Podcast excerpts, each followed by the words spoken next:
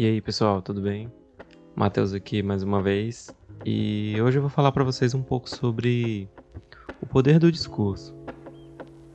Até onde o discurso de uma pessoa, através do potencial de convencimento que ela possui, pode influenciar alguém. Atualmente sabemos que é bem comum vermos celebridades e artistas de todas as áreas serem comumente chamados de influencers. E temos até rankings de pessoas com categorias de mais influentes do ano e coisas do tipo. Mas o que torna uma pessoa influente? Em que, é baseado esse ranking? De acordo com a revista Time, que é responsável pela lista das 100 pessoas mais influentes do ano, esses indivíduos são líderes e representam de certa forma um futuro para a nossa sociedade. São pessoas extraordinárias que vão além do seu campo de influência para serem representantes de causas ideias e comunidades, por exemplo. Isso é bastante comum na sociedade atual, vermos pessoas representando causas, movimentos, ideias e muitas vezes nós mesmos nos encontramos com essas ideias e nos sentimos, de certa forma, representados por essas pessoas. A questão é, isso pode ser levado para todos os lados. E assim, até que ponto que isso pode ser saudável para nós? O que o discurso de pessoas influentes pode causar nas nossas vidas? Para trazer um exemplo de até onde os discursos influenciadores e ideias, filosofias podem nos levar, eu vou trazer para vocês o exemplo da família Manson, que foi uma seita americana criada nos anos 60 por Charles Manson. O criador da seita teve uma vida toda conturbada desde o contexto de seu nascimento e foi uma vida repleta de crimes. Aos seus 32 anos de idade, Manson já tinha passado mais da metade de sua vida preso, dentre reformatórios, prisões. Manson, através de seu carisma e a filosofia de vida hippie que ele pregava, que estava em ascensão no fim da década de 60, foi responsável por criar uma seita religiosa que pouco tempo depois ficou responsável por diversos assassinatos em Los Angeles. O poder de convencimento e o discurso de Manson deu a ele a facilidade para, de certa forma, recrutar pessoas.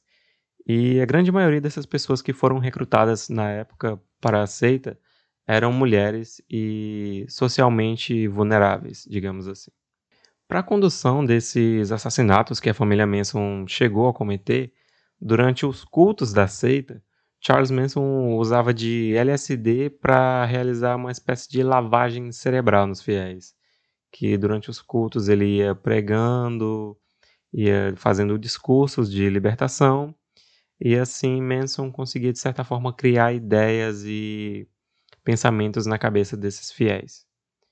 E a partir disso, depois dessa espécie de lavagem, culto e pregações que Manson fazia, ele organizou e direcionou sete assassinatos em Los Angeles, para meio que tentar desviar a atenção de si mesmo e direcionar o foco dos crimes para grupos raciais negros e gangues de traficantes, que na época ele estava devendo. Ah, e vale lembrar que dentre essas sete pessoas que Manson conduziu o ataque, é, os assassinatos, havia uma mulher grávida que era esposa de um diretor de cinema e a mulher estava com oito meses de gravidez e acabou levando 16 facadas de um dos fiéis de Manson. Após os assassinatos e a condenação de cada responsável por eles, Manson até dizia em entrevistas com agentes do FBI que ele não influenciou ninguém a nada e que eles só fizeram o que já queriam fazer. Mas o ponto é, essas pessoas realmente fariam isso se não tivessem sido influenciadas? Ou então isso quer dizer que elas realmente queriam fazer aquilo ou não? Sem que nós extrapolemos muito e não não vamos para questões tão pesadas como o caso da família Manson, onde que a gente pode ver hoje em dia esse tipo de influência sendo causada por discursos com pessoas que de certa forma têm poder sobre outras atualmente na nossa sociedade. Eu trouxe dois pontos aqui para citar, mas não que esses sejam os únicos, são só exemplos que eu vou dar aqui para vocês. A gente vê isso muito constantemente em discursos pregados tanto por religiões ou políticos. Mas assim, pessoal, eu não vou de forma alguma generalizar religiões e política e eu não quero ofender nenhum dos lados com isso. Sabemos que muitas vezes pessoas de posições importantes, seja ela política ou religiosa, se aproveitam de pessoas em situações de vulnerabilidade para, de certa forma, influenciar a decisão de, de, de, pessoas ou a atitudes dessas mesmas. Seja por vulnerabilidade emocional ou espiritual, que é o toque das religiões, no caso, ou de vulnerabilidade financeira e social, que é onde os políticos mais gostam de tocar é onde eles mais afetam essas pessoas. E assim, sabendo que muitas dessas pessoas que estão ali ouvindo eles possuem essas vulnerabilidades, eles utilizam de técnicas de discurso onde sabem o que pode te convencer, te instigar e assim eles sabem como que faz para direcionar um discurso que vai fazer com que você possa mudar uma atitude, ter uma, uma um, um ato de certa forma que ele já espera com esse discurso. E eu não posso, de forma alguma, ser hipócrita aqui e dizer que todos os discursos de política, religião, vão influenciar você a fazer algo.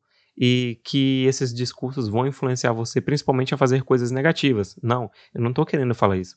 Eu estou dizendo que, de certa forma, muitas dessas pessoas influenciam, têm alguma forma de poder de influência sobre muitas pessoas que estão ouvindo. E a gente sabe que discursos de religião e de política não podem afetar a pessoa de forma negativa. Às vezes afetam, mas grande parte, ou pelo menos é o intuito que a gente acha, que esses discursos, essas pregações, eles vêm para influenciar pessoas e fazer com que elas tomem atitudes positivas na vida. Então eu não estou dizendo aqui, não estou querendo difamar, não estou querendo é, denegrir a imagem de nenhum tipo de, de religião ou de política. Muito pelo contrário, eu só estou expondo os pontos, você pode ficar à vontade com a informação e digerir ela da forma que achar melhor. E caso vocês queiram entender um pouco mais sobre toda essa história do Charles Manson, eu recomendo que vocês assistam a série Mindhunter na Netflix, que apresenta uma dessas entrevistas com o Charles Manson que foi baseada numa entrevista real que ele deu. E também eu recomendo, depois disso, que vocês assistam o filme Era Uma Vez em Hollywood, do Quentin Tarantino, que mostra os acontecimentos dramatizados da seita do Charles Manson que realmente existiu na década de 60 e finalzinho de 60 e início de 70. E tem também o filme Charles 6, que eu pesquisei, o título aqui no Brasil ficou traduzido como As Discípulas de Charles Manson. Eu ainda não assisti, mas vou assistir. E como ele retrata a história do Charles Manson e da seita, é, fica aqui essa recomendação a mais para vocês. E para finalizar, eu queria não fazer uma recomendação somente, mas um pedido para todos vocês que estão me ouvindo. Que vocês tomem cuidado com as pessoas que vocês seguem, as ideologias que essas pessoas pregam e que de certa forma podem tentar te convencer a seguir também. Claro que tem muita gente boa por aí que pode e até deve ser ouvida e seguida, mas também tem muita gente que pode te levar para caminho muito distorcido e caminhos que podem te prejudicar tentem sempre filtrar as informações que vocês recebem. Ouvir não é errado, assistir, seguir, não tem problema algum. Mas tenha o mínimo de discernimento antes de levar essas informações para a vida de vocês. Queria deixar o meu muito obrigado ao meu amigo John Duarte, que recomendou esse, esse tema aqui, né? O poder do discurso, as influências que podemos sofrer na nossa vida através de pessoas que podem nos, nos influenciar com discursos e pregações. E o John me recomendou esse tema, entrou em contato comigo pela minha rede social e eu falei assim, cara, da hora esse tema, então eu vou gravar e tô aqui gravando, então vocês podem me recomendar temas e a gente pode trocar uma ideia para entender melhor o que, que você quer ouvir e levar para todo mundo que vai estar tá ouvindo. Então, obrigado, John. Você que queira recomendar, que quer recomendar algum conteúdo aqui, é só entrar em contato comigo nas minhas redes sociais que eu vou te ouvir com certeza e possivelmente eu possa desenvolver algum assunto sobre isso. E, então, muito obrigado vocês que ouviram até agora. Até a próxima. Sigam o podcast nas redes sociais.